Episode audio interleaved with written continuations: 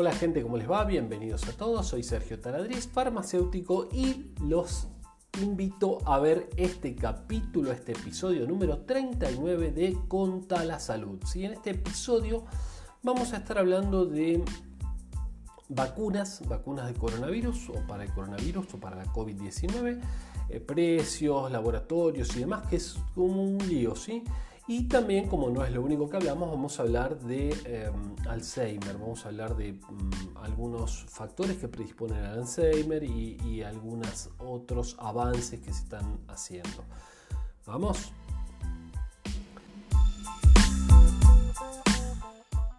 Bueno, a ver, eh, vacuna contra el SARS-CoV-2 eh, moderna muestra eh, avances. ¿sí? Esta empresa moderna que tiene relación también con Merck y ellos dicen que no, bueno, por empezar, lo positivo es que la vacuna muestra avances, muestra ser segura. Siempre recuerden que tenemos que en medicamentos tiene que ser, primero, seguro, no causar más daño para empezar. Y después tiene que ser efectivo. Primero seguro, después efectivo. Entonces, esos son los dos parámetros siempre que estamos mirando en medicamentos. ¿no?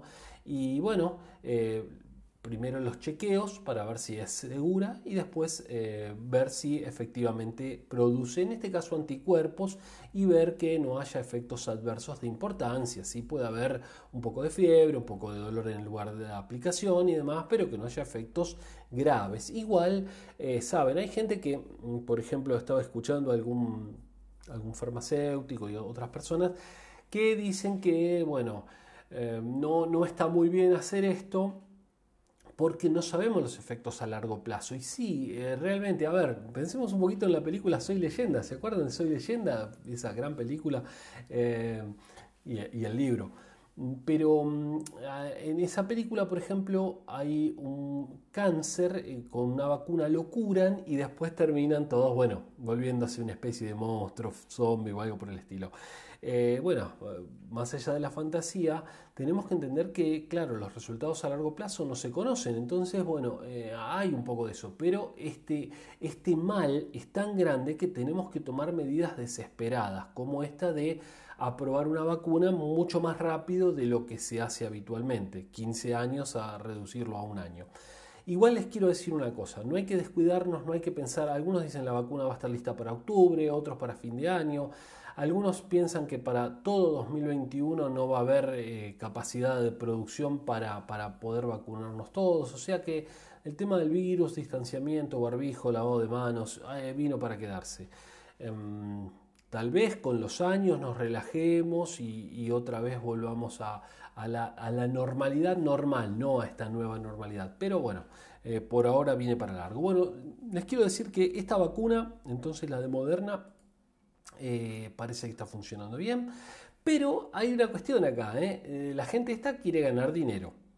Y bueno, todos los laboratorios quieren ganar dinero porque viven de eso, son empresas que viven de eso. Pero el tema es que Pfizer con em, la Universidad de Oxford decían que la van a vender a precio de costo. Bueno, pero realmente a precio de costo, dicen que va a estar unos 2 dólares. Bueno, parece que esta vacuna de Moderna no es así, va a estar un precio, ah, leí por ahí 20 dólares aproximadamente, que es un precio y no se sabe si todavía puede ser mayor o no. Pero bueno, la cuestión es que dicen que no accedieron a, subsidios y demás, y bueno, entonces la van, a, la van a vender en un valor más importante. Saben que vacunas está avanzando China, está avanzando Rusia, y está avanzando Estados Unidos, está avanzando Pfizer con una empresa alemana también, así que bueno, ojalá, ojalá avancen mucho y, haya grandes cantidades para, para, todos muy pronto, ¿sí?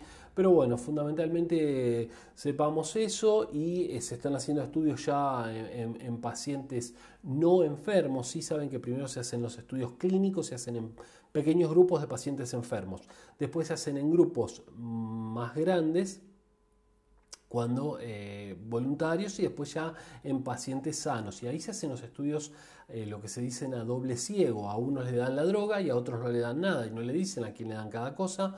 eh, y los infectan. Entonces, bueno, en otros capítulos anteriores estuvimos hablando un poquito de la ética, ¿no? Y eso de enfermar a alguien para lo cual yo no tengo un tratamiento todavía. Pero bueno, es, todo, todo un tema, ¿sí? Tenemos que avanzar rápido y hay cuestiones que hay que ir sorteándolas. Pero bueno, eh, la cuestión es así y ojalá pronto tengamos novedades con respecto a esto. Pasemos al otro tema, el tema del Alzheimer. Y mm, bueno, eh, con respecto al Alzheimer, hay, em, es una de las principales causas de mortalidad. Por ejemplo, acá dice en Reino Unido, por ejemplo, eh, hay 855.000 personas con demencia, de las cuales unas 566.000 em, padecen Alzheimer. La verdad que es muchísimo, ¿no? Y es una enfermedad tan tan cruenta, ¿no? que la gente olvida, olvida los nombres de las familias y, es bueno. Pero bueno, ojalá, no tiene cura, saben que no tiene cura, que se desarrolla en unos 10 años aproximadamente, que es una enfermedad terminal, termina con, la muerte del paciente, el cerebro se va de alguna manera, y para decirlo vulgarmente, secando. Mm, va, perdiendo partes. Eh, y entonces, bueno, hay, hay cuestiones que em, pueden predisponer, si bien eh, tiene una carga genética muy importante, em, hay otras cuestiones como por ejemplo em, que dicen que pueden afectar más, por ejemplo, evidencias sólidas. ¿sí? Las evidencias sólidas, eh, bueno, desde factores de riesgo cardiovasculares, la importancia de llevar una vida saludable, y, dormir bien, aunque eso no está demostrado, el tabaco no está demostrado tampoco, la falta de vitamina C, em, desaconsejan también el reemplazo con estrógenos eh, como posibilidades em, algunos hablaban también de benzodiazepinas eh, en pequeñas dosis. Eh, estudios que hablaban de eso, ¿sí? esto sería muy grave porque hay muchísima gente que toma benzodiazepinas, este, estos medicamentos que se usan para los nervios, ansiolíticos, ¿sí? como clonazepam, Rohypnol, una marca... Em, em, sí, Rohypnol es, una marca, pero em, me olvidé de la marca tan conocida, Ribotril. Ribotril, una marca muy conocida también. Eh, así que bueno, así que parece que hay varios factores que pueden eh, generarlo más allá de em, la genética. Pero fíjense que acá les vengo con otra nota de esto, que hay eh, un estudio que, están viendo, una relación entre el ojo y el cerebro, porque nosotros hay que tratar de diagnosticar, siempre que las enfermedades se puedan diagnosticar antes, podemos tener mejores posibilidades de sobrevida si es que no tienen cura o por, posibilidades de tratamiento, si es que lo tienen, ¿no?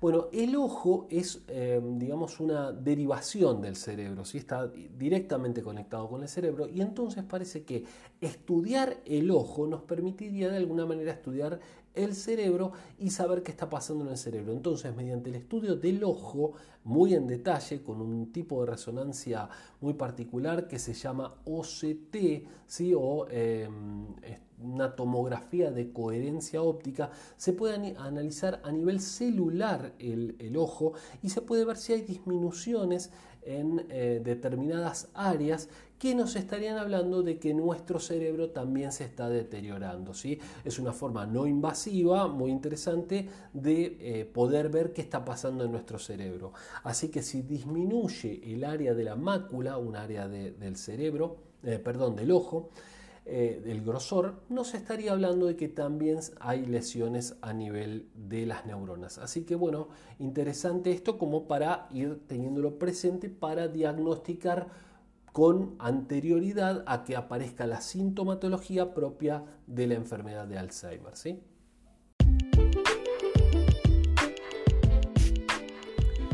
Gente, muchas gracias por haber escuchado este podcast. Recomiéndenselo a otras personas. Nos siguen, si lo desean, por supuesto, en, Facebook, Instagram o YouTube como Instituto Taladriz y nos buscan como Conta la Salud, ahí como, como el podcast, ¿sí? Podcast de salud. Bueno, nos estamos viendo. Chao, hasta la próxima.